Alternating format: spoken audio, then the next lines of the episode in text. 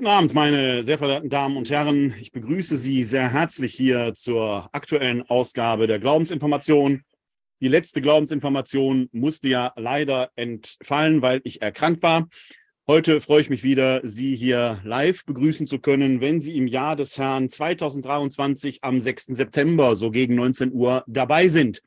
Sie schauen mir vielleicht live hier im Webinar dazu. Das können Sie noch tun unter www.kck42.de-webinar.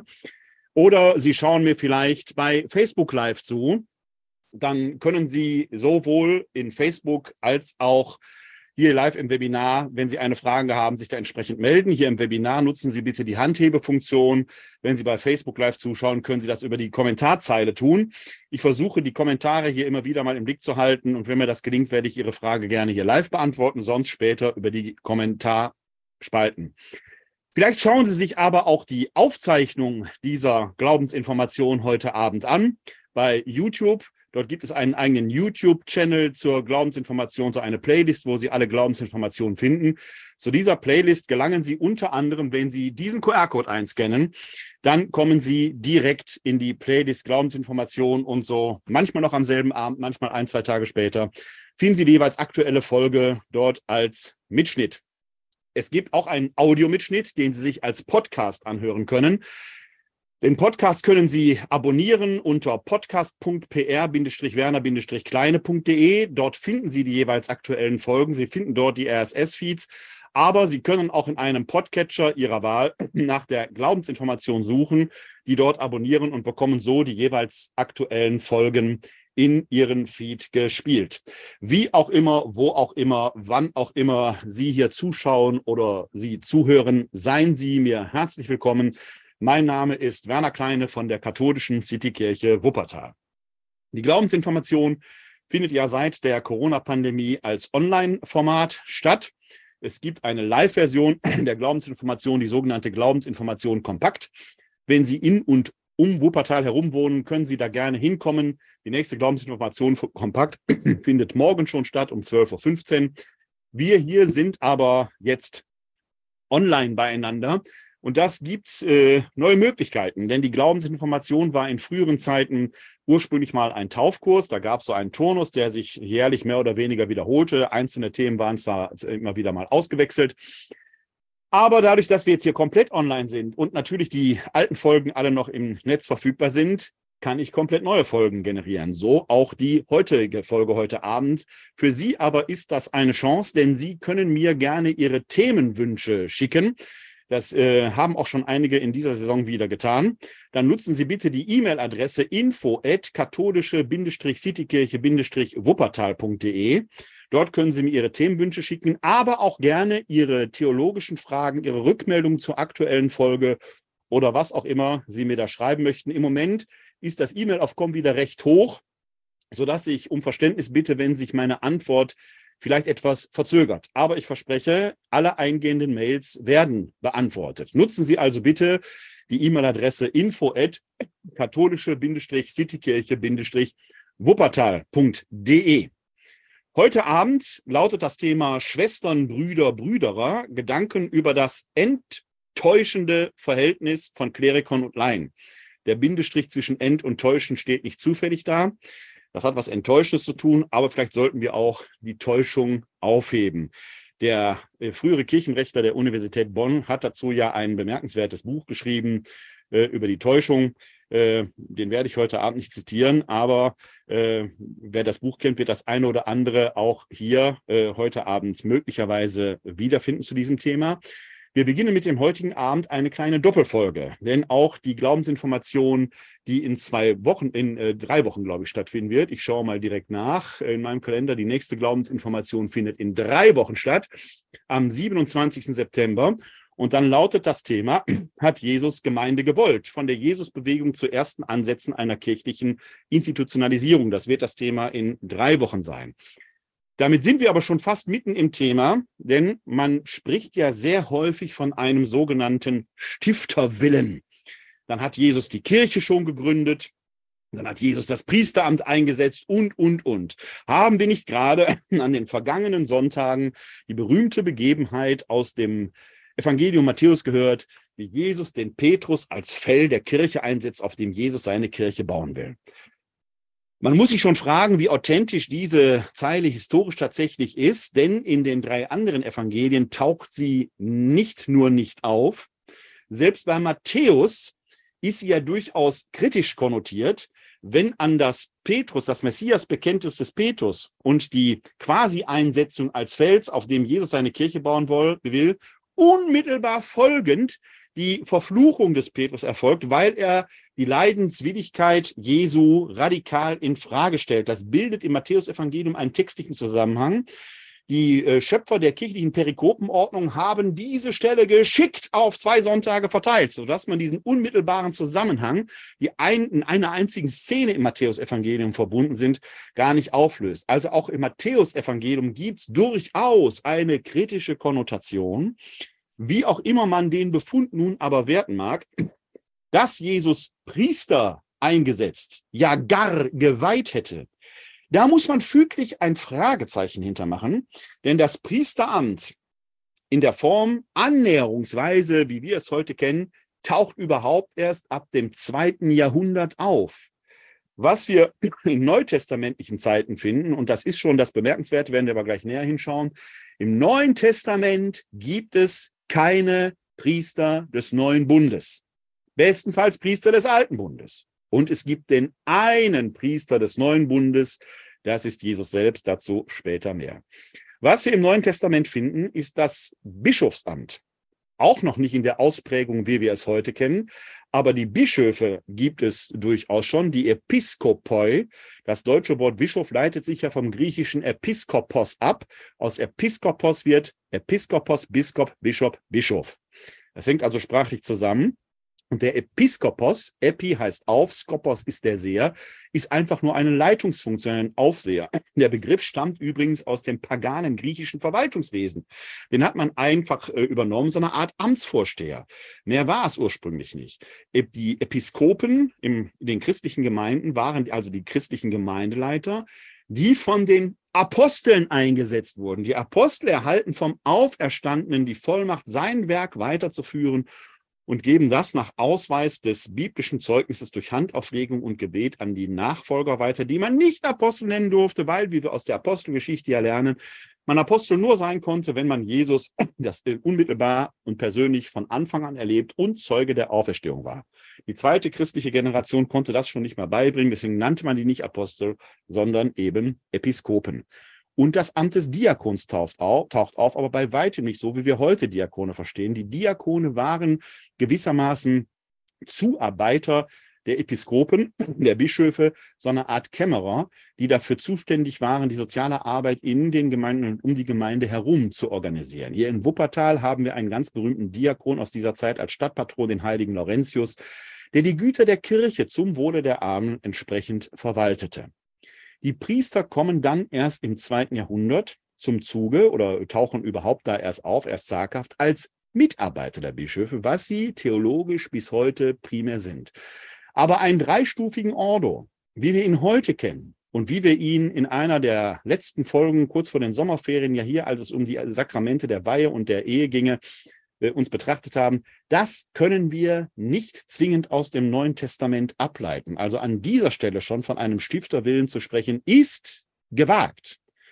Ähnlich mit dem Thema der nächsten Glaubensinformation, wenn es um die Gemeinde geht.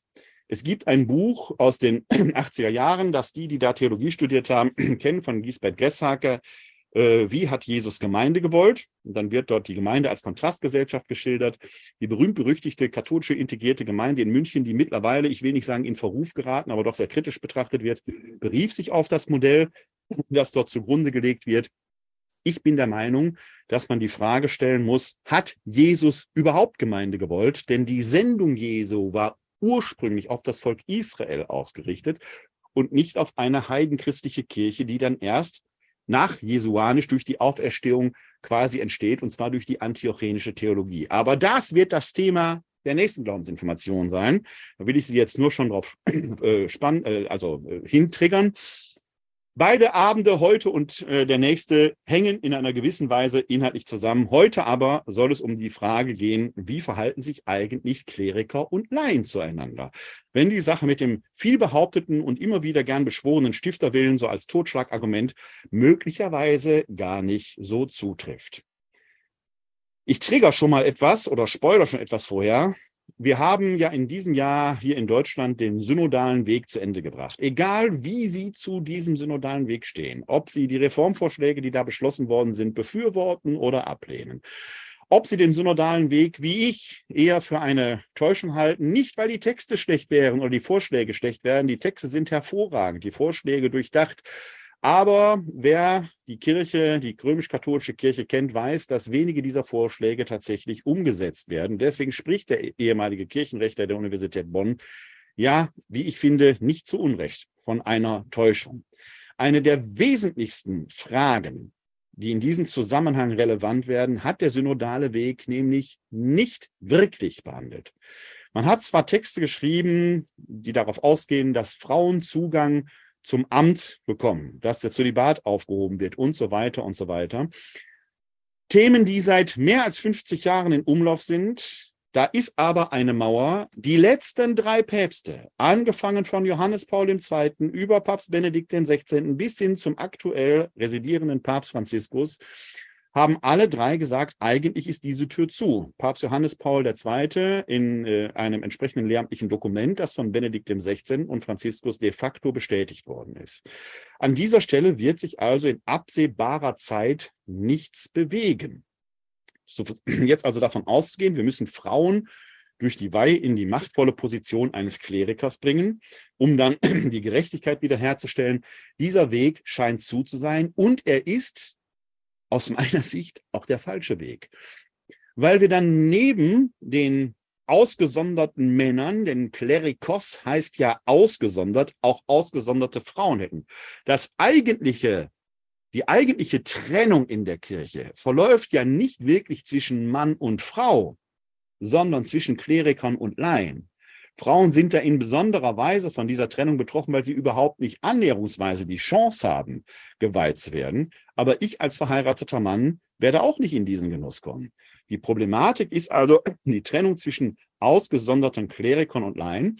Und nach Mangel Dafürhalten hätte man auf dem synodalen Weg sich hier drauf stärker applizieren müssen, weil in dem Moment, wo diese herausragende Stellung des Weiheamtes in Frage gestellt oder sich würde oder sich weiterentwickeln würde. Ich spreche lieber von Weiterentwicklung. Warum werden wir gleich sehen? In diesem Moment, wenn diese besondere Heraussonderung, die auf dieser ja, irgendwie schon auch wahnwitzigen Annahme beruht, Jesus sei ein Mann gewesen, der habe nur Apostel, die Männer waren zu Aposteln berufen. Deswegen könne man auch nur Männer weihen. Auch deshalb, weil die Kirche ja die Braut sei. Da kommt dann so eine Brautmetaphorik hinein und so weiter und so weiter die kippen würde, diese theologische Überhöhung, wenn man die kippen würde und sagen würde, ja, natürlich brauchen wir Priester in der Kirche. Unsere ganze Gesellschaft beruht auf solchen besonderen Beauftragungen. Nicht jeder kann Richterin und Richter sein. Ich muss dafür Jura studiert haben, die Befähigung zum Richteramt haben. Ich muss als Richterin bestellt worden sein. Nicht jeder kann Arzt oder Ärztin sein und so weiter. Ich muss Medizin studiert haben. Ich muss eine Approbation haben, um dann als Ärztin, als Arzt wirken zu können.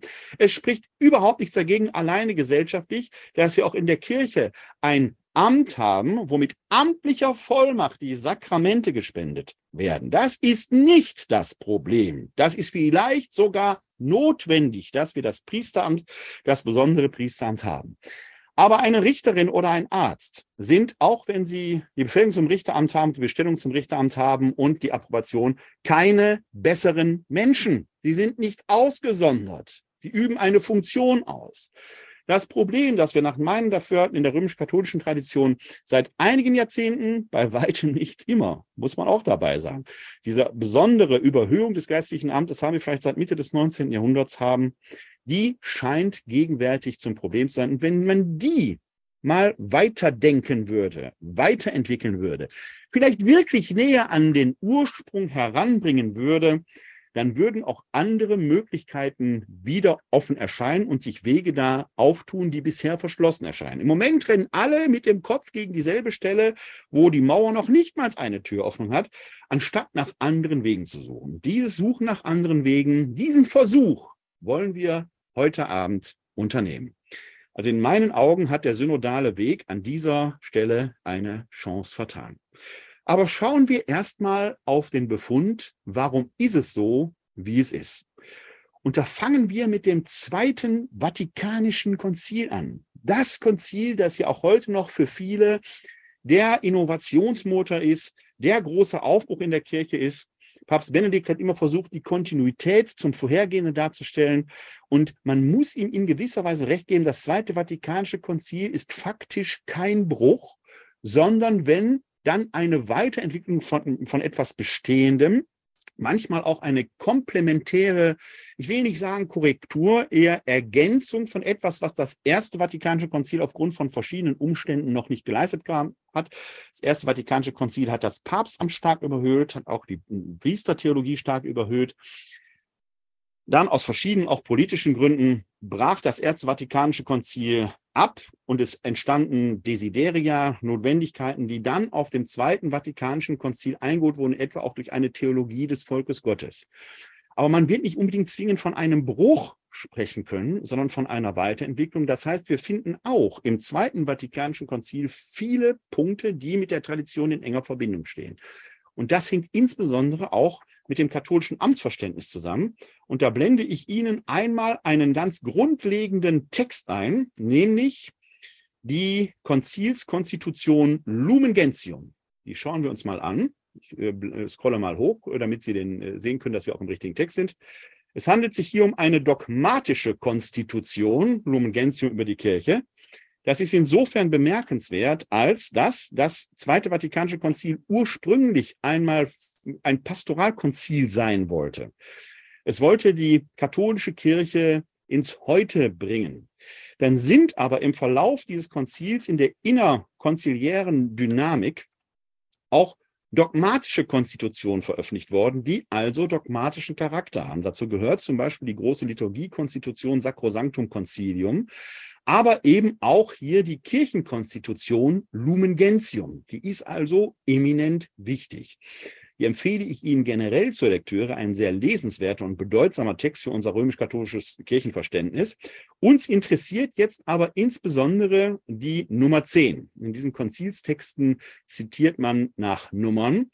Wir gehen also mal in die Nummer 10 und Sie haben hier schon der Kapitelüberschrift im Vorüberfliegen gelesen, da geht es um das Volk Gottes. Und die Nummer 10 lese ich einmal komplett vor. Christus der Herr, der als hoher Priester aus den Menschen genommen, hat das neue Volk zum Königreich und zu Priestern für Gott und seinen Vater gemacht. Durch die Wiedergeburt und die Salbung mit dem Heiligen Geist werden die Getauften zu einem geistigen Bau und einem heiligen Priestertum geweiht, damit sie in allen Werken eines christlichen Menschen geistige Opfer darbringen und die Machttaten dessen verkünden, der sie aus der Finsternis in sein wunderbares Licht berufen hat. So sollen alle Jünger Christi ausharren im Gebet und gemeinsam Gott loben und sich als lebendige, heilige, Gott wohlgefällige Opfergabe darbringen. Überall auf Erden sollen sie für Christus Zeugnis geben und allen, die es fordern, Rechenschaft ablegen von der Hoffnung auf das ewige Leben, die in ihnen ist. Ganz kleine Zäsur. Bisher hat dieser Absatz zahlreiche Bibelzitate in Anschlag gebracht, weil er de facto aus Paraphrasierungen dieser Bibelzitate besteht. Bisher, also bis etwa zur Hälfte, steht dieser Absatz auf gut gesichertem biblischen Boden. Ja, man muss auch über Bibeltexte immer wieder diskutieren. Die sind nicht so eindeutig, wie man denkt, denn das Konzil stellt in einer ebenfalls dogmatischen Konstitution de Verbum fest, dass das Wort Gottes ja in menschlicher Sprache nach Menschenart geschrieben worden ist. Ergo ist es interpretabel. Aber wir stellen erstmal ganz grundlegend fest, hier bis hierher steht dieser Absatz Nummer 10 auf gut gesichertem biblischem Boden. Jetzt geht es weiter. Das gemeinsame Priestertum der Gläubigen und das Priestertum des Dienstes, das heißt das hierarchische Priestertum, unterscheiden sich zwar dem Wesen und nicht bloß dem Grade nach, Dennoch sind sie einander zugeordnet. Das eine wie das andere nämlich nimmt auf je besondere Weise am Priestertum teil. Der Amtspriester nämlich bildet Kraft seiner heiligen Gewalt, die er innehat, das priesterliche Volk heran und leitet es. Er vollzieht in der Person Christi das eucharistische Opfer und bringt es im Namen des ganzen Volkes dar. Volkes Gott, des ganzen Volkes Gott dar. Entschuldigung. Die Gläubigen hingegen wirken Kraft ihres königlichen Priestertums an der eucharistischen Darbringung mit und üben ihr Priestertum aus im Empfang der Sakramente, im Gebet, in der Danksagung, im Zeugnis des heiligen Lebens durch Selbstverleugnung und tätige Liebe. Hier finden Sie kein einziges Bibelzitat mehr. Das ist also theologische vielleicht spekulative, Papst Benedikt äh, sprach immer von der Fähigkeit zur Spekulation, was auch immer das heißen mag, das eigentliche Thema angeschaut, das aber eher aus einer theologischen Spekulation herausstammt. Und dieser Textabsatz hat es in sich. Er kann sich nicht zwingend auf biblische Grundlagen berufen, stellt aber die Pfeiler auf, die die Kirche bis heute prägen. Fangen wir zuerst mal mit dieser Wendung an, die nicht unterschätzt werden kann, dass sich das Priestertum der Gläubigen und dem Priestertum des Dienstes dem Wesen nicht bloß dem Grade nach unterscheidet. Im Lateinischen steht dort Essentia und Gradu. Essentia ist die innere Wesenheit.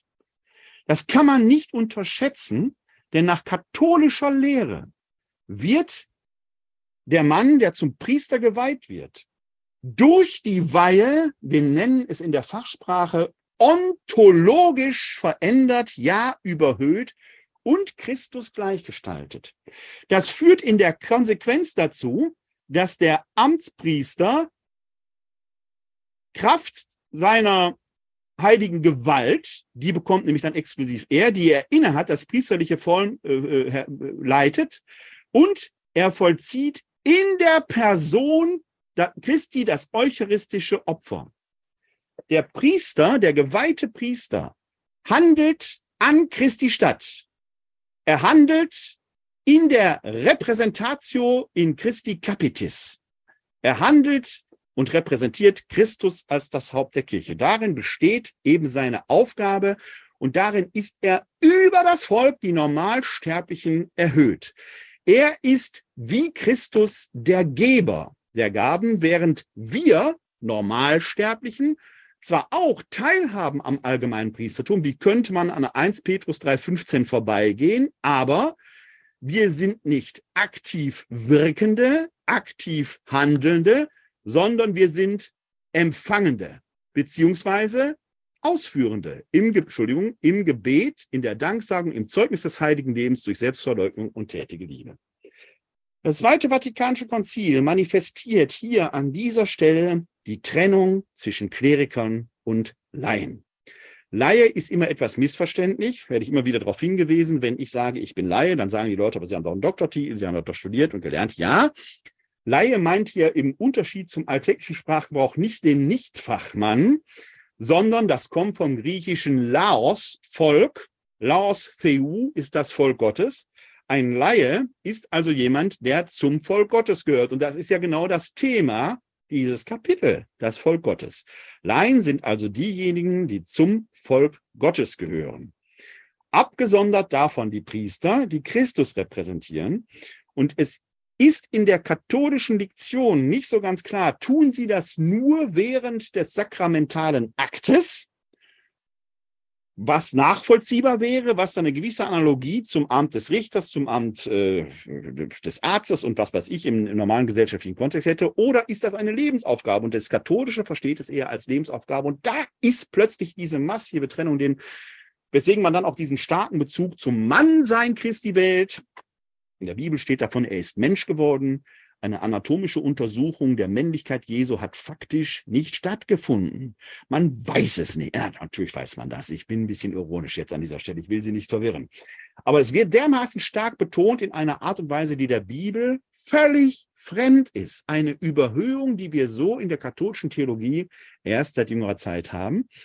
Und die dann zu einer merkwürdigen Sprachregelung führt, die dann den Titel des heutigen Abends bildet. Müssen Sie mal drauf achten. Wenn irgendwo in einem Kreis äh, eine Begrüßung stattfindet, dann erfahren Sie da immer, guten Abend, sehr geehrte Schwestern, sehr geehrte Brüder, das sind Sie und ich, sehr geehrte Mitbrüder. Die werden herausgehoben.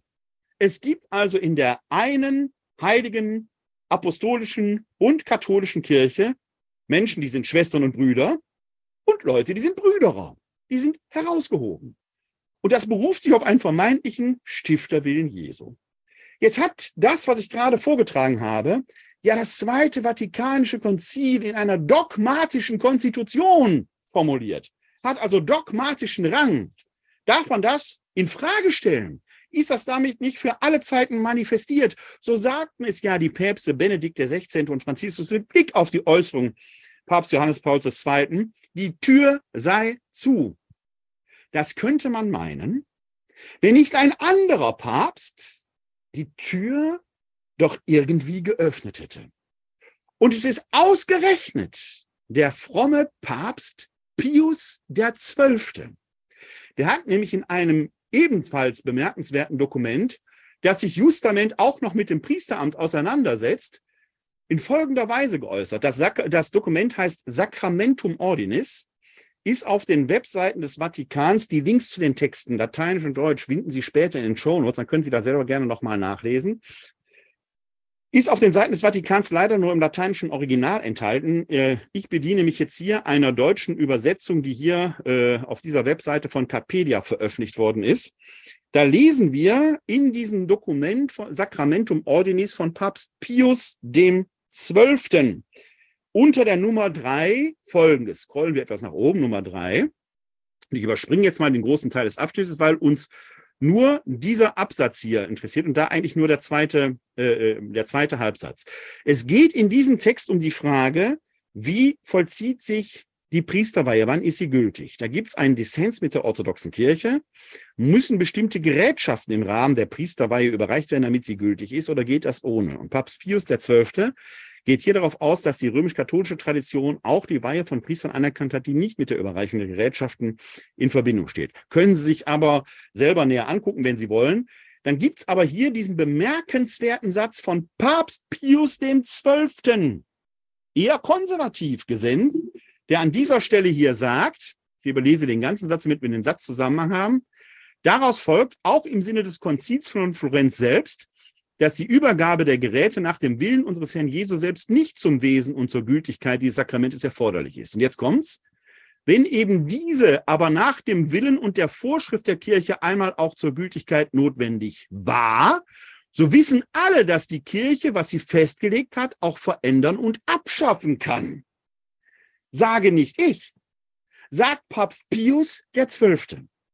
Ein Hammersatz, weil damit mit päpstlicher Autorität vorkonziliar schon gesagt wird, ja klar gibt es Dogmen, aber die sind nicht in Stein gemeißelt.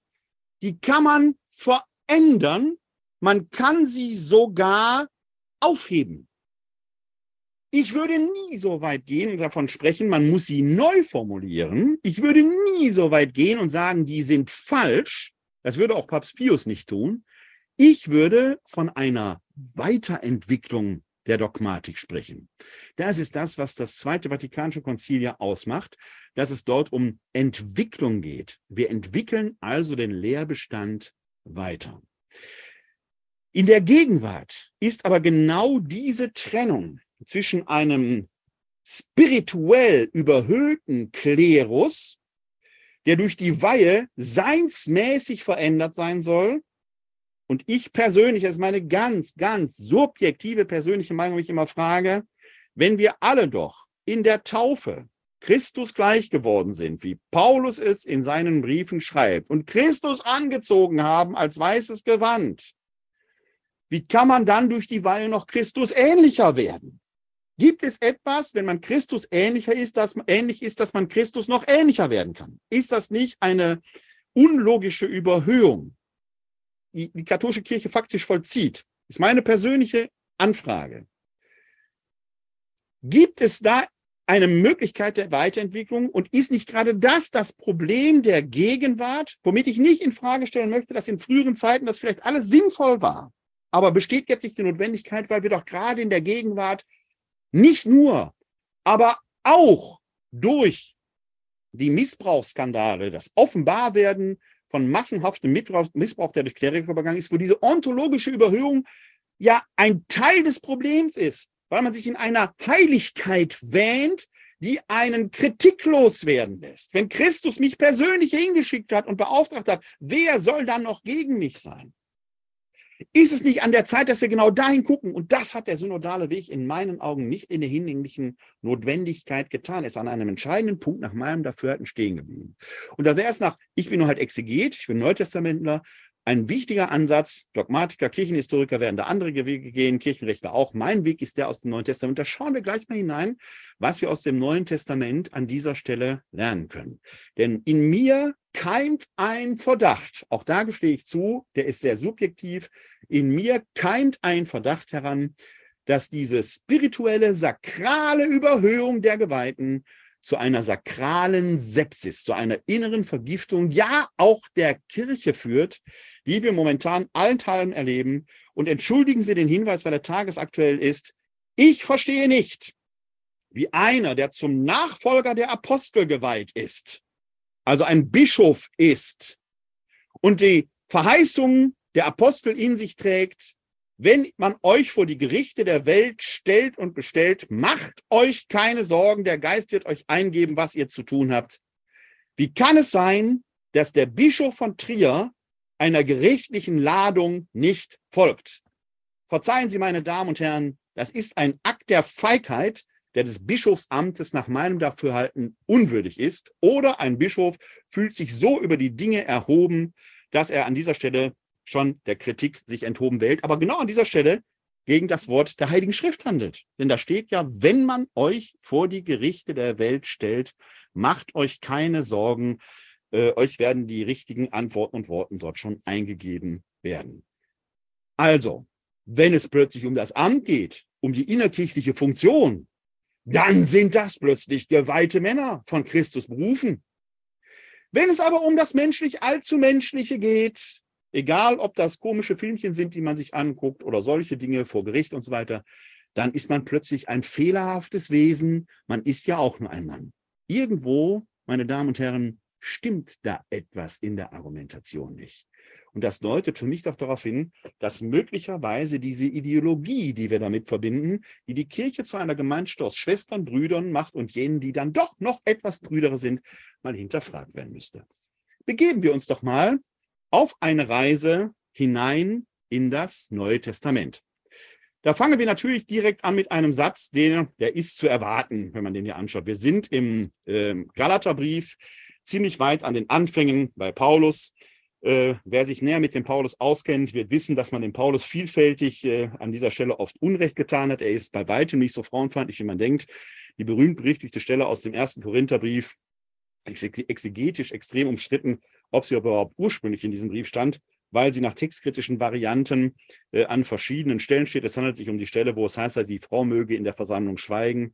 Es gibt Lesarten, die haben die überhaupt nicht. Es gibt Lesarten, da steht es an der Stelle, wo sie in unseren Bibelausgaben abgedruckt ist. Es gibt Lesarten, da stehen die am Ende irgendwo, wenn man nicht wusste, wohin damit. Ist also fraglich. Was wir aber auf jeden Fall und ohne Zweifel bei Paulus lesen, ist dieser Satz hier. Galater 3,28. Es gibt nicht mehr Juden und Griechen, nicht Sklaven und Freie, nicht männlich und weiblich, denn ihr alle seid einer in Christus. Heis, Mia, En. Ihr alle seid einer in Christus. Die Gemeinden des Paulus in ihrem eigenen Selbstverständnis zeichneten sich dadurch aus, dass sie damals geltenden Standes- und Geschlechtergrenzen außer Kraft gesetzt waren. Es gilt nicht mehr Sklave und Freier. Es gilt nicht mehr Mann und Frau. Und aus jüdischer Sicht auch die jüdischen Grenzen, es gilt nicht mehr Heide, also Grieche und Jude, das ist aufgehoben. Die christlichen Gemeinden des Paulus in ihrer ideologischen Grundlage sollten sich dadurch auszeichnen, dass es eine Einheit, eine Gleichheit, ich will nicht sagen eine Unterschiedslosigkeit, aber Gleichwertigkeit und Gleichwürdigkeit gibt. Diesen modernen katholisch-theologischen Kram, den wir in lehramtlichen Dokumenten hören, gleiche Werte, aber nicht gleiche Würde oder wie auch immer. Also man ist zwar gleicher Würde, aber doch unterschiedlich in was weiß ich was. Das ist unbiblisch. Der Paulus sagt, das gilt nicht mehr. Punkt. Der Paulus kannte zweifelsohne aber auch noch keine Ämter in dem Sinne, wie wir heute haben. Das liegt bei Paulus aber zu einem wesentlichen Teil eben auch daran, dass der Paulus ja die Wiederkunft Christi äh, quasi stündlich erwartete und es in dieser Situation äh, nicht unbedingt äh, erforderlich und notwendig war, äh, jetzt noch Institutionalisierungsprozesse auszubilden. Da sind wir eher in der zweiten und dritten christlichen Generation, äh, wo wir solche Institutionalisierungsprozesse finden. Und in der Tat gibt es ja die Pastoralbriefe, äh, den Titusbrief und den ersten und zweiten Timotheusbrief, wo wir dann auch schon entsprechende Ausprägungen auch von Ämtern finden. Das Bischofsamt, das dort dargestellt wird, das Diakonenamt. Ich erwähnte schon bemerkenswerterweise das Priesteramt nicht, wohl aber das Witwenamt. Witwen, also ältere Frauen, die zu Witwen geworden waren, hatten eine enorme Bedeutung in den frühchristlichen Gemeinden. Die waren oft so mächtig, dass sie in späteren christlichen Generationen nicht nur bekämpft wurden, sondern wir kennen heute gar kein Witwenamt mehr. Es gab ein eigenes Amt für Frauen, die verwitwet waren, weil die mit ihrem Vermögen die Gemeinden unterstützen und dadurch auch erheblichen Einfluss auf die Gemeindepolitik ausüben. In den Pastoralbriefen findet sich das noch. Findet, spielt aber im heutigen Leben keine Rolle mehr. Das Amt des Bischofs, das Amt des Diakons werden sie immer auf 1 Timotheus verwiesen. Das Witwenamt taucht gar nicht mehr auf, steht aber gleichrangig dort daneben. Ist das nicht merkwürdig? Wenn man sich doch auf einen wie auch immer gearteten göttlichen Willen beruft, müsste man doch da wenigstens ehrlich sein und das vollständig zitieren. Schauen wir aber auf ein zweites Zitat, das jetzt nicht aus dieser Zeit des dynamischen und euphorischen Anfangs, wo man die unmittelbare Wiederkunft Christi quasi stündlich erwartete geht, wo man Verständnis dafür haben kann, dass es keine äh, Institutionalisierungsprozesse ausgeprägterer Art gibt. Wir sind im ersten Petrusbrief und da sind wir schon so um das Jahr 100. Da ist also schon dritte, wenn nicht gar vierte christliche Generation. Da lesen wir im ersten Petrusbrief im zweiten Kapitel Vers 5 Folgendes. Lasst euch als lebendige Steine zu einem geistigen Haus aufbauen, zu einer heiligen Priesterschaft, um durch Jesus Christus geistige Opfer, Gott, geistige Opfer darzubringen, die Gott gefallen. Hier ist von der Gesamtgemeinde die Rede. Innerhalb der Gesamtgemeinde gab es sicherlich eine Teilung verschiedener Aufgaben. Die finden wir schon bei Paulus im ersten Korintherbrief, in dem berühmten Bild vom Leib Christi. Natürlich machen nicht alle alles gleich. Natürlich muss es eine Ordnung geben. Natürlich muss es Zuständigkeiten geben.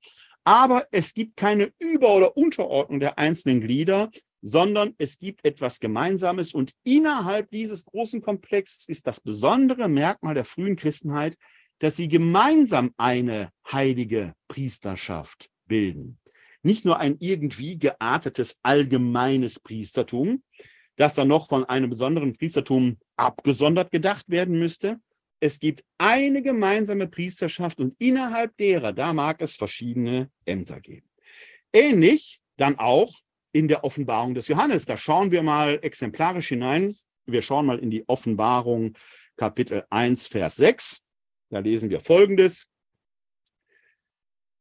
Ich fange den Halbvers vorher an zu lesen, findet sich äh, in der brieflichen Einladung.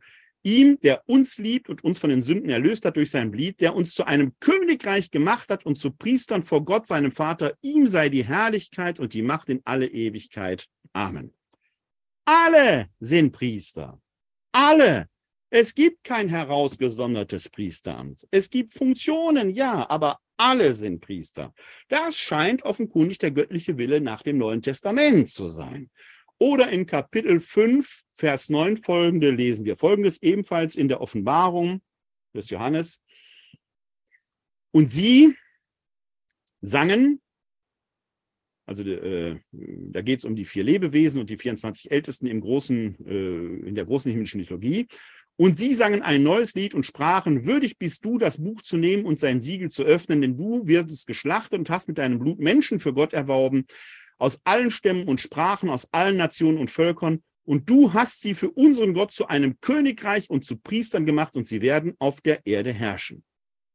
Das Volk Gottes, das hier in dieser Diktion nicht mehr nur aus Juden besteht, sondern aus Juden und Heiden. Das ist das Besondere des frühchristlichen Verständnisses. dass es diese Trennung zwischen Juden und Heiden aus christlicher Sicht nicht gibt. Aus jüdischer Sicht sehr wohl, aber aus christlicher Sicht wird hier ja gerade aufgehoben. Siehe Galater 3,28. Alle, auch die Heiden, agieren jetzt als Priester. Es gibt keinen priesterlichen Stamm der Leviten aus christlicher Sicht, aus jüdischer Sicht sehr wohl. Die waren für den Tempeldienst zuständig. Das Besondere aber an der Offenbarung des Johannes ist, dass der Tempel in Jerusalem da gerade zerstört war und man sich kultisch quasi neu orientieren muss. Im Judentum entsteht in dieser Zeit gerade eben auch das rabbinische Judentum, wie wir es heute kennen, im christlichen Kontext und beide Fraktionen, das rabbinische Judentum, der christliche Kontext, beeinflussen sich an dieser Stelle gegenseitig. Im christlichen Kontext gewinnt das Bewusstsein Bedeutung, alle sind Priester. Kein ausgesondertes Priestertum. Ja, es mag Episkopoi geben, Gemeindeleiter, es mag so eine Art Kämmerer geben, die Diakone, aber eigentlich sind alle Priester. Wie kann es also sein, dass wir doch theologisch da einen vermeintlichen Stifterwillen Jesu anführen? Das wird exegetisch oft A mit der schon zitierten Stelle im Matthäusevangelium, wo der Petrus einen scheinbaren Sonderauftrag beinhaltet. Ich erwähnte schon die äh, Evangelium der letzten beiden Sonntage vom heutigen Tag, vom 6. November, äh, vom 6. September 2023 ausgedacht. Äh, dass diese Beauftragung des Petrus, die, das Anvertrauen der Schlüssel des Himmels und der Fels, auf dem die Kirche erbaut werden soll, wenige Verse später ja schon konterkariert wird durch die Verfluchung, weg von mir, Satan, weil du mein Leiden nicht annehmen willst. Also da ist im Prinzip schon auch eine Relativierung wieder drin. Aber wir haben natürlich ohne Zweifel die Auswahl der zwölf und die besondere Beauftragung die ohne Zweifel auch in der frühen Kirche schon hochrelevant war, wenn es in der Apostelgeschichte heißt, dass man festhielt an der Lehre der Apostel. Denn in der Apostelgeschichte geschildert wird, dass die Neubesetzung, um wieder auf die heilige Zahl zwölf zu kommen, die Repräsentanzzahl des Volkes Israel, die zwölf Stämme Israels, dass da nur jemand in Frage kam, der von Anfang an Augen- und Ohrenzeuge der Ereignisse und Zeuge der Auferstehung war. Und da kommen nur zwei in Frage. Apostelgeschichte stammt im Corpus Lucaneum, gehört zum lukanischen Doppelwerk. Äh, das heißt, der äh, Evangelist Lukas hat einen engeren Apostelbegriff, während der Paulus einen weiteren Begriff hat. Der Apostelbegriff ist im Neuen Testament schon gar nicht so eindeutig. Paulus nimmt sich selbst als Apostel mit ins Rennen, weil er dem Auferstanden begegnet ist. Aus lukanischer Sicht fehlt ihm aber das Qualitätsmerkmal, Jesus von Angesicht zu Angesicht gekannt zu haben. Ist also an dieser Stelle schon im Neuen Testament nicht so eindeutig, wie es den Anschein hat. Aber führen wir jetzt mal eng auf die Auswahl der Zwölf und deren besondere Beauftragung. Im Matthäusevangelium, im Markus-Evangelium und im Johannesevangelium finden wir eine Entsendung der Zwölf. Die finden wir auch im Lukas-Evangelium. Ich wähle jetzt hier das Lukas-Evangelium aus, weil das Lukas-Evangelium eine Besonderheit aufweist, eine Doppelung. Die werden wir uns gleich näher anschauen. Jetzt mag man mir vorwerfen, ja, was du da jetzt machst, ist halt lukanisches Sondergut. Das ist ja in den anderen drei Evangelien gar nicht so äh, repräsentiert. Stimmt. Gilt aber als Argument genauso für die besondere Beauftragung des Petrus im Matthäus-Evangelium, die wir nur da finden, in den anderen Evangelien nicht. Wenn schon Argumente, muss man die an dieser Stelle konsequent anbringen. Schauen wir also mal in das Lukas-Evangelium hinein. Und die Entsendung der zwölf im Lukas-Evangelium, die wird relativ parallel zu den anderen Evangelien erzählt, findet sich da im Lukas-Evangelium im Kapitel 9 und dort die Verse 1 bis 6. Ich rufe mir den Text eben auf meiner äh, Webseite hier auf. Sie wissen, dass ich da den Dienst Bible Server benutze, den ich auch Ihre Aufmerksamkeit empfehle, weil Sie im Bible Server die Möglichkeiten haben, sich hier oben auch andere Übersetzungen anzeigen zu lassen. Ich arbeite hier, gibt es auch verschiedene äh, anderssprachige Übersetzungen, die Sie ja sehen können. Ich arbeite hier traditionell mit der Einheitsübersetzung von 2016, weil das die ist, die in den katholischen Gottesdiensten gelesen wird. Sie können aber auch gerne mal in die Luther-Übersetzung reinschauen, wie Sie da entsprechend mögen. Im Lukas-Evangelium heißt es in Kapitel 9, die Verse 1 bis 6, dann rief er die Zwölf zu sich und gab ihnen Kraft und Vollmacht über alle Dämonen und um Krankheiten zu heilen. Und er sandte sie aus, und das, um das Reich, er sandte sie aus, das Reich Gottes zu verkünden und die Kranken gesund zu machen. Er sagte zu ihnen, nehmt nichts mit auf dem Weg, keinen Wanderstab, keine Vorratstasche, kein Brot, kein Geld und kein zweites Hemd. Bleibt in dem Haus, in dem, in dem ihr einkehrt, bis ihr den Ort wieder verlasst. Wenn euch aber die Leute nicht aufnehmen, dann geht weg aus jener Stadt und schüttelt den Staub von euren Füßen zum Zeugnis gegen sie. Die zwölf machten sich auf den Weg und wanderten von Dorf zu Dorf. Sie verkündeten das Evangelium und heilten überall. Die große Entsendung der Zwölf wird ähnlich auch in den anderen Evangelien geschildert. Ich will jetzt hier nicht in eine Feinexegese hineingeben, aber was hier dargestellt wird, ist kein großes Armutsideal, sondern es ist eine Art Schutz, nichts mitzunehmen, keine Vorratstasche, kein Brot, kein Geld, kein zweites Hemd. Das machte die äh, entsprechenden Gemeinschaften in einer gewissen Weise uneingreifbar. Bei ihnen war nichts zu holen. Wenn man im damaligen Galiläa unterwegs war und diese Szene spielt in Galiläa, dann konnte man da schon mal unter die Räuber fallen. Wenn man aber nach außen schon signalisierte, bei uns nichts zu holen, wird ein Räuber diese Gefahr eines Überfalls gar nicht erst eingehen. Gleichzeitig macht es natürlich kontaktbar in den Orten, wo man einkehrt, weil man ja abends irgendwo schlafen muss. Man sucht also von sich aus in einer gewissen Weise Kontakt. Dann sagt der Text aber auch, wo, ja, wo man einkehrt, bleibt, äh, bleibt, bis ihr den Ort wieder verlasst. Wo man euch nicht haben will, geht weiter. Verschwendet keine Zeit damit. Wenn die Leute euch nicht wollen, einfach weiterziehen. Strategisch ist das ein geschicktes Handeln Jesu, denn sein Ruf hat sich schon so weit verbreitet, dass er die Arbeit alleine nicht schafft. Er delegiert also Kraft und Vollmacht, die ihm zu eigen sind, an die zwölf, die er jeweils zu zweit ausschickt, sein Werk weiterzuführen. Das ist ein ganz wichtiger Hinweis. Das Werk Jesu wird hier in den zwölf weitergeführt, die in seiner Kraft und Vollmacht unterwegs sind. Fun Fact am Rande. In den Evangelien tauchen dann immer wieder andere Leute auf, die in der Kraft Jesu äh, wirken, die offenkundig nicht von ihm speziell beauftragt sind. Und Jesus sagt, lasst sie. Also es gibt nicht nur die zwölf, die das tun. Es gibt eben auch die anderen.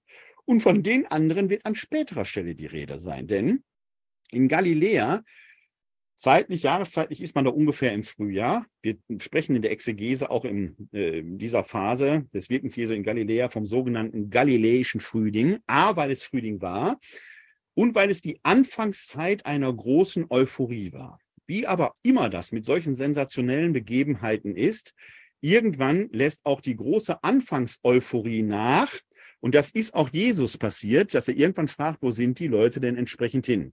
Und innerhalb des Lukas-Evangeliums, innerhalb des Lukas-Evangeliums passiert dann Folgendes. Und das ist eine interessante Stelle, weil wir da gerade genau das haben, was ich vorhin erzählt habe, dass da eben auch andere Wundertäter unterwegs sind, die in seinem Namen sind, die also gar nicht zu den Aposteln gehören. Das lesen wir dann hier in Lukas 9, Vers 49 folgende. Da sagte Johannes, Meister, wir haben gesehen, wie jemand in deinem Namen Dämonen austrieb und wir versuchten ihn daran zu hindern, weil er nicht mit uns nachfolgt. Jesus antwortete ihm, hindert ihn nicht, denn wer nicht gegen euch ist, der ist für euch. Wenn es also einen Stifterwillen Jesu überhaupt gibt, hier hätten Sie eine entsprechende Formulierung, die über die zwölf, über ein näheres Amt, so es denn überhaupt insinuiert war, hinausgehen würde, dann nehmen sich offenkundig Leute in Judäa, in Galiläa, Entschuldigung, das Recht, im Namen Jesu zu wirken, ohne von ihm direkt beauftragt zu sein. Und Jesus sagt, ist okay, hindert ihn nicht, wer nicht gegen euch ist, der ist für euch. Wie wichtig ist dieser Satz in einer heutigen Zeit, wo wir uns über die Segnung gleichgeschlechtlicher Paare die Köpfe zerreißen können, über neue Logos und sonst etwas, wo es Menschen gibt, die Pfarrer und Kollegen in Rom anzeigen, um nicht das Wort denunzieren zu sagen, weil die etwas tun, was nach ihrer Meinung nach ihnen nicht zukommt. Der Stifter wieder Jesu sagt, wer nicht gegen euch ist, der ist für euch. Es geht immer darum, das Wirken Gottes in der Welt deutlich zu machen. Das ist der Stifter wieder Jesu. Keine Engführung, sondern eine Weitung. Aber es passiert im Leben Jesu dann eben auch Folgendes. Es geschah aber, Kapitel 9, Vers 51, es geschah aber, als sich die Tage erfüllten, dass er ihn weggenommen werden sollte, fasste er den festen Beschluss, nach Jerusalem zu gehen. Da ist im Lukasevangelium ein Kipppunkt. Jesus entscheidet sich, ich komme hier in Galiläa im Prinzip nicht weiter. Wenn ich das Reich Gottes erfüllen will, muss ich es in der heiligen Stadt, muss ich nach Jerusalem gehen. Dort werden sich letzten Endes, wird sich letzten Endes sein Schicksal besiegen. Er macht sich also auf den Weg nach Judäa. Und in Judäa verfolgt er eine ähnliche Strategie, wie die, die er schon aus Galiläa kennt. Galiläa, als sein Ruf sich verbreitete, entsandte er die Zwölf und es gab offenkundig eben auch noch Leute, die daneben agierten, die er nicht daran hindert. Haben wir gerade gelesen. In Judäa verbreitet sich sein Ruf aber offenkundig exponentiell und er muss wieder Leute entsenden. Und da gibt es die Aussendung der 72.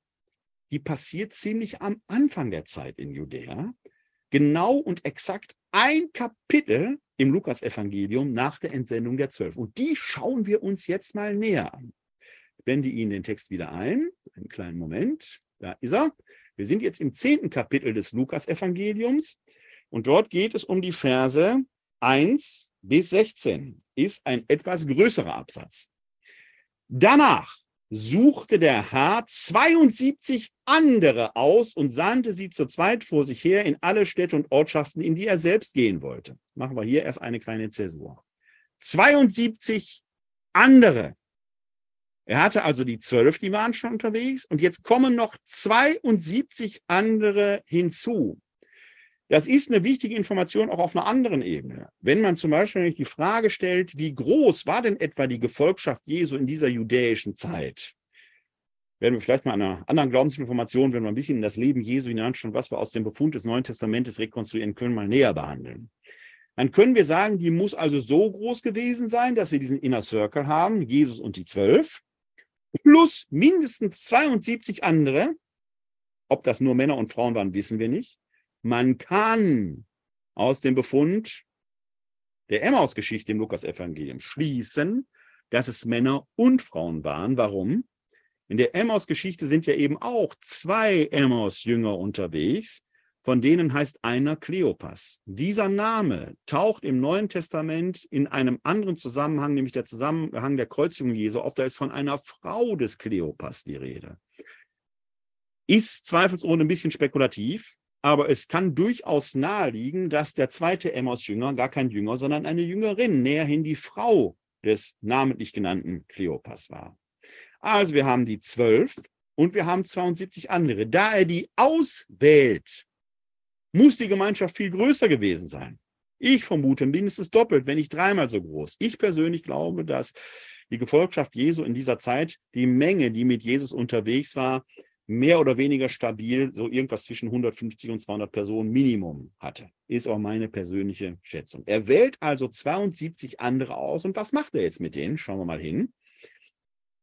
Er sagte zu ihnen, die Ernte ist groß, aber es gibt nur wenig Arbeiter. Bittet also den Herrn der Ernte, Arbeiter für seine Ernte auszusenden.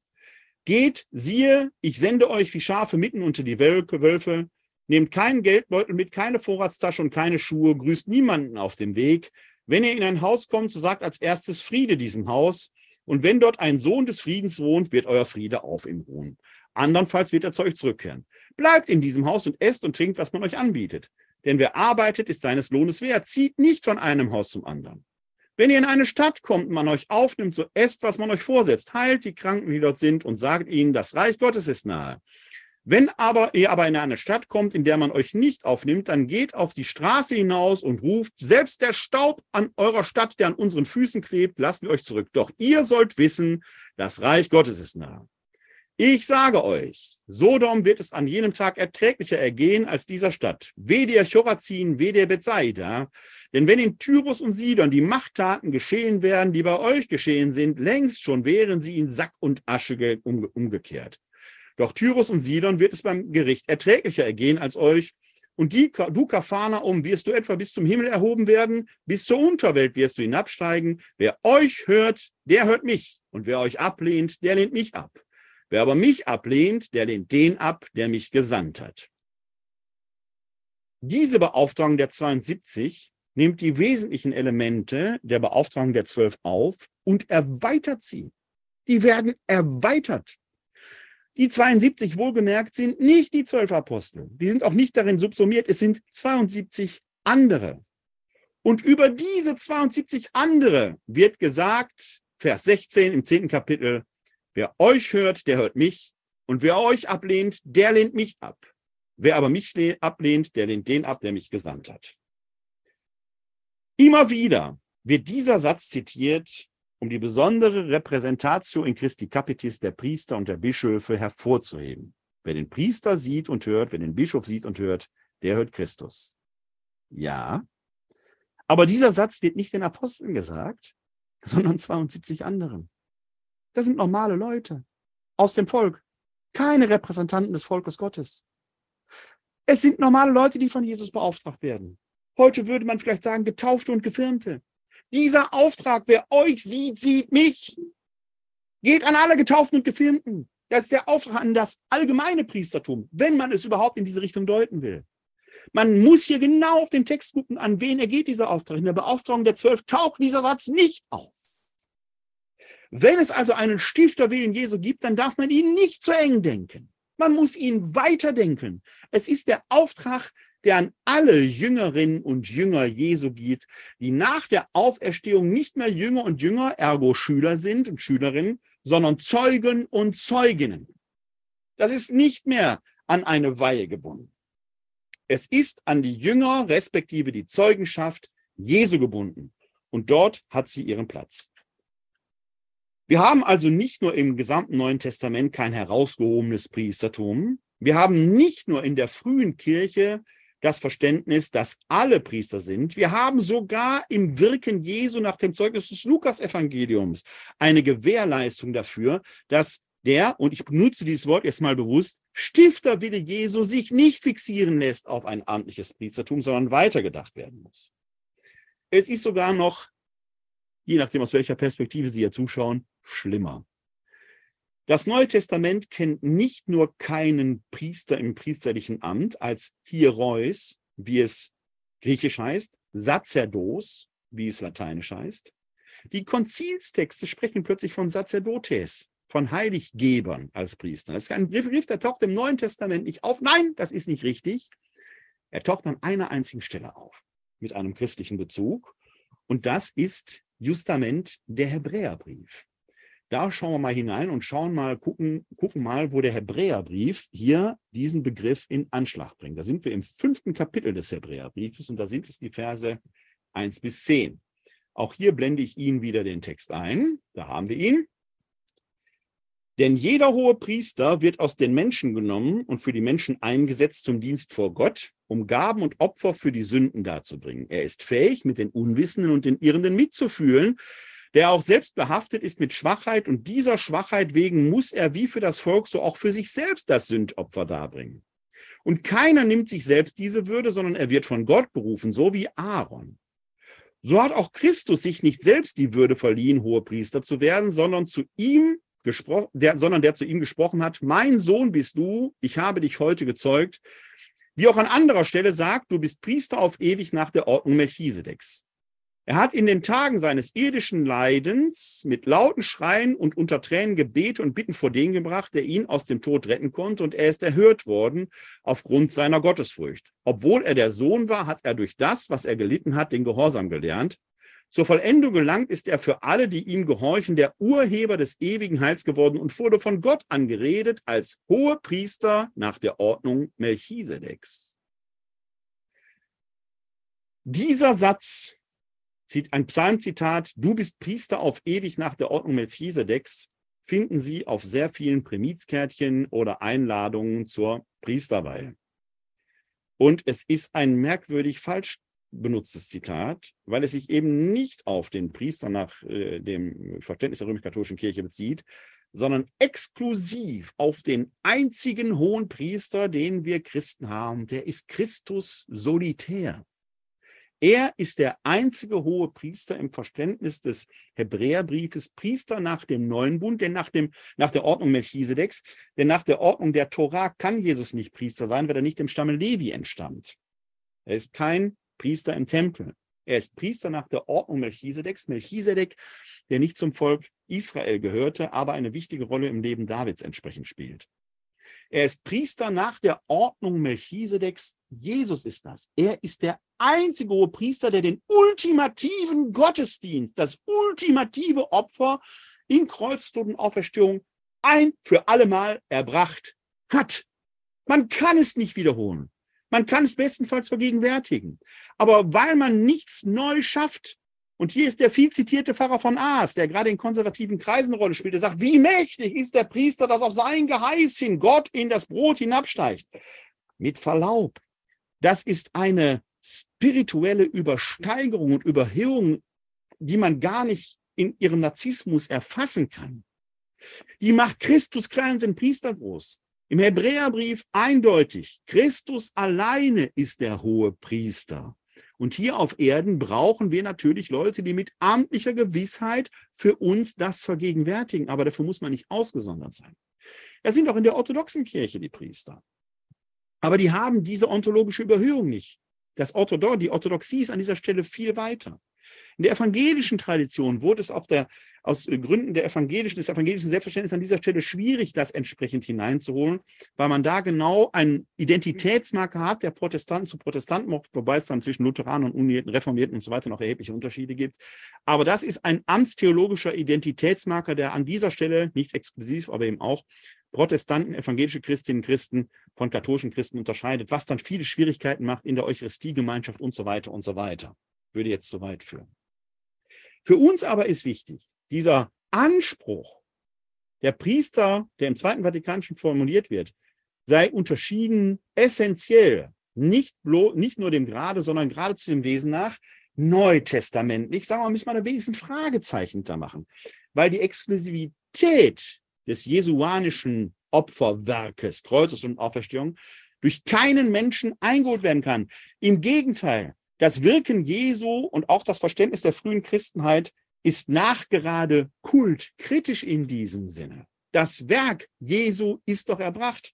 Im Griechischen übrigens sehr schön sichtbar, indem dort immer eine bestimmte Tempusform verwendet wird, die wir im Deutschen nicht kennen. Im Griechischen ist das der sogenannte Aurist, so heißt diese Tempusform, eigentlich eine Aktionsart, die eine punktuelle, einmalige Handlung beschreibt, die unwiederholbar ist. Man kann das Opfer Christi nicht wiederholen. Man kann es in dem Sinne erinnernd vergegenwärtigen. Das tun wir in unseren Eucharistiefeiern.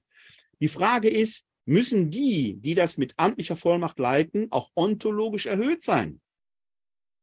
Die katholische Kirche sieht das seit einigen Jahrzehnten und Jahrhunderten so, aber das muss nicht zwingend so sein, wie wir vorhin am neutestamentlichen Befund gesehen haben. Und in der Tat schreibt dann auch der gerade zitierte Hebräerbrief weiter, Darüber hätten wir noch viel zu sagen. Es ist aber schwer verständlich zu machen, da ihr träge geworden seid im Hören. Denn obwohl ihr der Zeit nach schon Lehrer sein müsstet, braucht ihr von neuem einen, der euch in den Anfangsgründen der Worte Gottes unterweist. Und ihr seid solche geworden, die Milch nötig haben, nicht feste Speise. Denn jeder, der noch mit Milch genährt wird, ist unerfahren im richtigen Reden, er ist ein unmündiges Kind. Feste Speise aber ist für Erwachsene, deren Sinn durch Gebrauch geübt ist, gut und böse zu unterscheiden.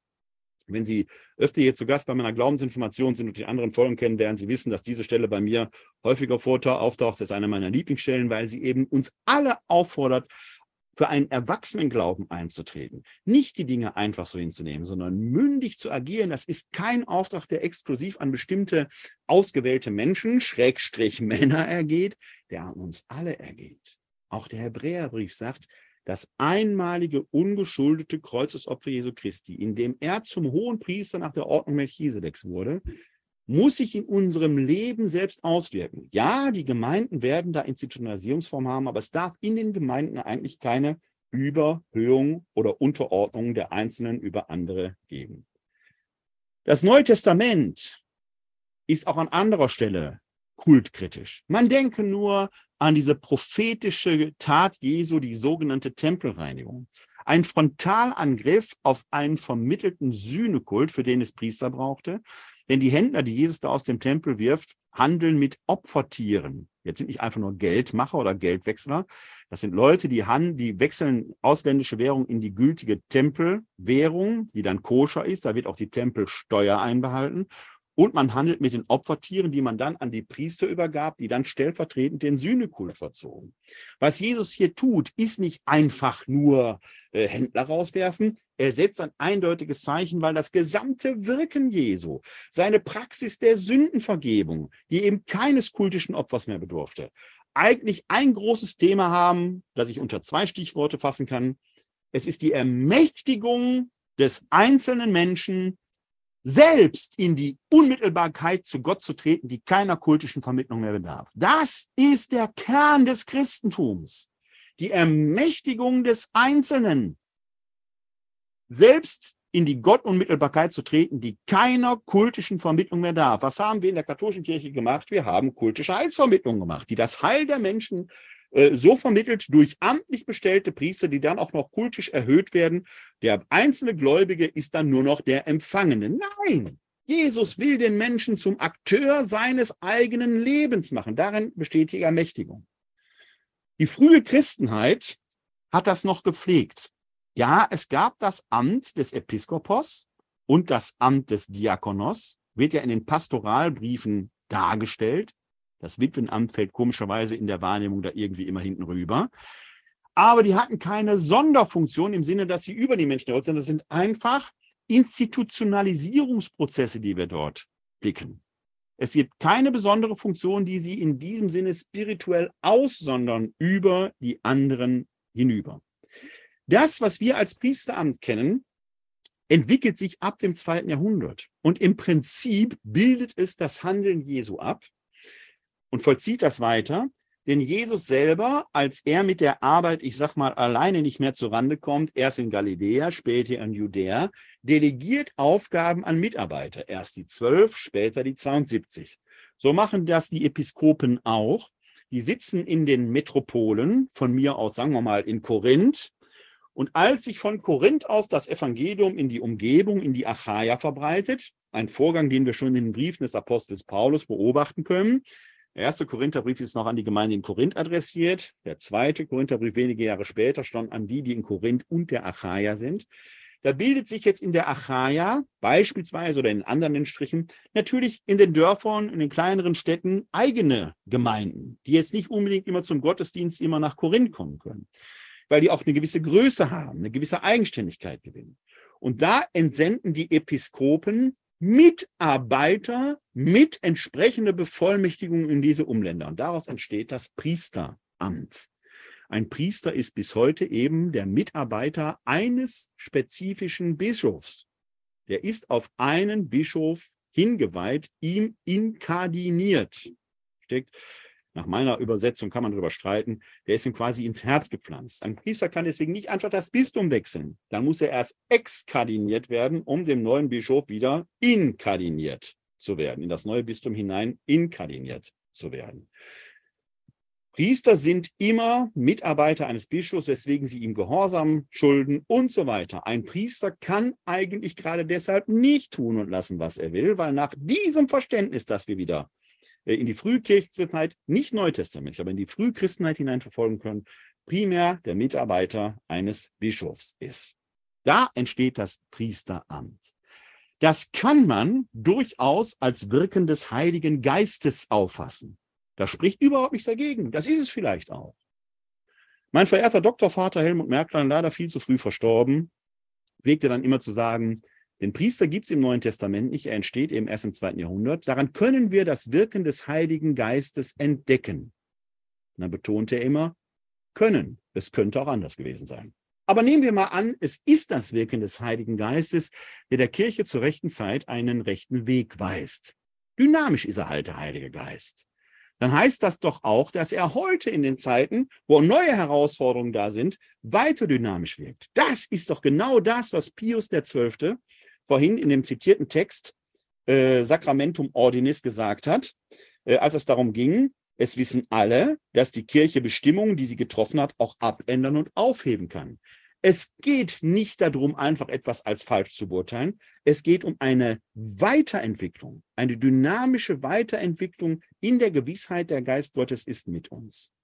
Und hier könnte man doch mal einen neuen Ansatz denken, der in Rückgriff auf die neutestamentliche Tradition, die ich gerade, ich betone, in Auszügen referiert habe. Es gäbe viel, viel mehr Stellen, die darauf hinweisen, dass es ein gemeinsames Priestertum gibt und innerhalb der einen Kirche dann natürlich durchaus entsprechende ähm, äh, Verteilungen der äh, Aufgaben gibt. Das steht ja gar nicht außer Frage dann könnten wir sagen, offenkundig ist die Christusähnlichkeit, die wir in der Taufe gewinnen, das Entscheidende und für uns in der römisch-katholischen Tradition dann auch Taufe und Firmung.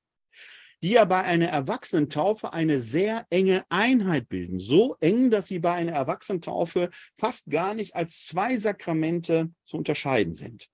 Die Taufe gliedert in die Kirche ein den Leib Christi, weil er uns Christus ähnlich macht, weil wir in der Taufe Kreuzestod und Auferstehung Jesu Christi nachvollziehen. Und die Firmung besteht aus einer Handauflegung, einer Salbung und einem Gebet, sei besiegelt mit der Gabe Gottes, dem Heiligen Geist. Es ist die Beauftragung, als Christ zu leben. Oder wie der heilige Thomas von Aquinas sagt, der Gefirmte verkündet wie von Amts wegen das Wort Gottes in Wort und Tat in der Öffentlichkeit.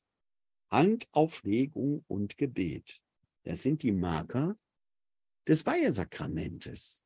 Handauflegung und Gebet. Man wird durch Taufe und Firmung in das allgemeine Priestertum eingegliedert.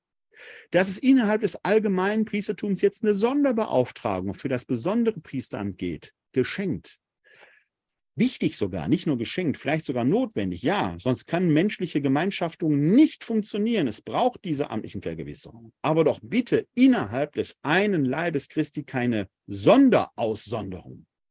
Im Gegenteil, auch hier lehrt das Zweite Vatikanische Konzil in einem wichtigen Text, der jetzt allerdings nicht dogmatischen Charakter hat, sondern der dann tatsächlich eher pastoral ist, aber deswegen nicht minder bedeutsam. Das ist das Dekret Apostolicam Actuositatem über das Laienapostolat. Auch diesen Link werden Sie später in den Shownotes finden. Und da heißt es in der Nummer 15, ich scrolle etwas nach unten, einen kleinen Moment, in der Nummer 15 folgendermaßen, gleich sind wir da, 13, 14, 15. Die Laien können ihre apostolische Tätigkeit als Einzelne ausüben. Sie können sich dabei aber auch zu verschiedenen Gemeinschaften oder Vereinigungen zusammenschließen. Das von jedem Einzelnen zu übende Apostolat, das überreich aus einem wahrhaft christlichen Leben strömt, ist Ursprung und Voraussetzung jedes Apostolates der Laien, auch des Gemeinschaftsmitglieds. Es kann durch nichts ersetzt werden. Und jetzt überspringe ich einen kleinen den Absatz, um etwas Zeit zu sparen. Sie können ihn in den Shownotes ja selber lesen. Ich lese jetzt den Schlussabsatz von Nummer 16 vor. Allen sei eingedenk, dass ihr öffentlicher Gottesdienst, es geht um die Laien, nicht um die Geweihten, dass ihr öffentlicher Gottesdienst, ihr Gebet, ihre Buße und die freie Annahme der Mühen und Drangsale des Lebens, durch die sie dem leidenden Christus gleichförmig werden. Da haben sie, die Laien sind auch dem Christus gleichförmig, alle Menschen erreichen und zum Heil der ganzen Welt beitragen können. Der Laienapostolat beschränkt sich eben nicht nur auf den eigenen Faser. Er ist auf die ganze Welt ausgerichtet. Also selbst im Zweiten Vatikanischen Konzil, in dem wir diese merkwürdige Fixierung der, Klerik, der Trennung zwischen Klerikern und Laien in Lumen Gentium haben, da freilich mit dogmatischem Charakter. Dasselbe Konzil formuliert einen Text, in Actuosam äh, Apostolicam Actuositatem, das genau an dieser Stelle die Öffnung hat und wo ich mit Verweis auf Papst Pius Zwölften sage, lassen Sie uns diesen Weg doch mal weiter beschneiden. Nicht in kritischer Destruktion bisheriger Traditionen, sondern in konstruktiver Weiterentwicklung und Öffnung, dass der Leib Christi seine innere Trennung zwischen Klerikern und Laien heilt und es wieder der eine Leib Christi wird. Denn innerhalb des einen Leibes Christi soll sich ja nach dem Ausweis des Apostels Paulus niemand überheben. Der entfaltet ja dieses Bild vom Leib Christi in 1 Korinther 12. Suche den Text gerade hier raus, dann kann ich ihn auch einblenden. Äh, den haben wir ja auch schon verschiedentlich und öfters behandelt. Da haben Sie genau dieses Bild vom Leib Christi, dass sich niemand über die anderen erheben soll, dass es verschiedene Gnadengaben gibt, verschiedene Aufgaben, dass es sicherlich auch die Aufgaben gibt des Lehrens, des Leitens, des Heilens, des Apostelseins, des Prophetenseins und so weiter. Ja, diese Ämter gibt es, aber keiner ist wichtiger als der andere, sondern alle müssen in einem Leib harmonieren. Und jetzt gibt es dann in einer Aktualisierung dieses Bildes vom Leib Christi in der zweiten Generation, wo es auch auf die Paulusschule hingeht, und da sind wir im Epheserbrief. Und da schauen wir uns mal näher hin die Verse 7 bis 11 im vierten Kapitel an. Aber jeder von uns empfing die Gnade in dem Maß, wie Christus sie ihm geschenkt hat. Deshalb heißt es, er stieg hinauf zur Höhe und erbeutete Gefangene, er gab den Menschen Geschenke. Wenn es heißt, er stieg aber hinauf, was bedeutet dies anderes, als dass er auch zur Erde hinabstieg? Dasselbe, der hinabstieg, ist auch hinaufgestiegen über den Himmel, über das All, um das, um das All zu erfüllen. Und er setzte die einen als Apostel ein, andere als Propheten, andere als Evangelisten, andere als Hirten und Lehrer, um die Heiligen für die Erfüllung ihres Dienstes auszurüsten, für den Aufbau des Leibes Christi, bis wir alle zur Einheit im Glauben und der Erkenntnis des Sohnes Gottes gelangen, zum vollkommenen Menschen, zur vollen Größe, die der Fülle Christi entspricht. Wir sollen nicht mehr unmündige Kinder sein, ein Spiel der Wellen, geschaukelt und getrieben von jedem Widerstreit der Lehrmeinungen, im Würfelspiel der Menschen in Verschlagenheit in die Irre führen. Wir wollen von der Liebe geleitet die Wahrheit bezeugen und in allem auf ihn hinwachsen. Er, Christus, ist das Haupt. Von ihm her wird der ganze Leib zusammengefügt und gefestigt durch jedes Gelenk. Er, Christus, ist das Haupt. Wenn Sie an die, die gegenwärtige Gestalt der katholischen Kirche denken, und ich würde Sie fragen, wer ist das Oberhaupt der katholischen Kirche? Dann würden Sie der Papst sagen. Der bezeichnet sich als Stellvertreter Christi. Vom Papst abgeleitet dann die Bischöfe, Priester und Diakone. Das Neue Testament sagt, Christus ist das Haupt. Zeigen wir das in der Verfasstheit, die wir als Kirche haben, wirklich? Oder entsteht durch die gegenwärtige Verfasstheit der Kirche, die aus Schwestern und Brüdern besteht, und jenen, die dann doch noch ein Ticken Brüderer sind, nicht etwas anderes. Ich bin der Meinung, es ist an der Zeit, sich auf den wirklichen Willen der frühen Zeit zu besinnen und wieder dahin zurückzukehren, dass wir der eine Leib Christi sind, mit Christus als Haupt. Und innerhalb dieses einen Leibes gibt es halt Menschen, die bestimmte Aufgaben haben, um dem Volk Gottes wahrhaftig zu dienen, ohne über das Volk Gottes essentiell erhoben zu sein. Das würde das Volk Gottes nämlich wirklich wieder zu dem machen, was es ist, Volk Gottes. Und damit wären wir bei der Frage, wie hat Jesus eigentlich Gemeinde gewollt? Hat er überhaupt Gemeinde gewollt? Das aber ist das Thema der nächsten Glaubensinformation in drei Wochen. Vielleicht haben Sie aber zu dem, was ich bis hierhin erzählt habe, Fragen. Im, bei Facebook sehe ich, dass es einige Grüße gibt, die sich ja dazugeschaltet haben. Ich grüße sehr herzlich, wo auch immer, wann auch immer, wie auch immer Sie mir zuschauen, zurück. Aber vielleicht gibt es hier auch im Webinar bei denen, die hier dabei sind, Fragen. Dann wäre jetzt Gelegenheit dazu. Ansonsten mache ich nochmal darauf aufmerksam, dass Sie mir sehr gerne, wie gesagt, eine Mail schreiben können an info-katholische-citykirche-wuppertal.de. Ich freue mich jedenfalls, dass Sie heute Abend hier dabei waren oder sich diese Folge später angeschaut oder angehört haben. Ich hoffe, sie war erkenntnisreich für Sie. Mir bleibt jetzt noch zu sagen, bleiben oder werden Sie gesund und helfen Sie anderen, gesund zu bleiben oder zu werden. Ihnen allen da draußen wünsche ich ein herzliches Glück auf!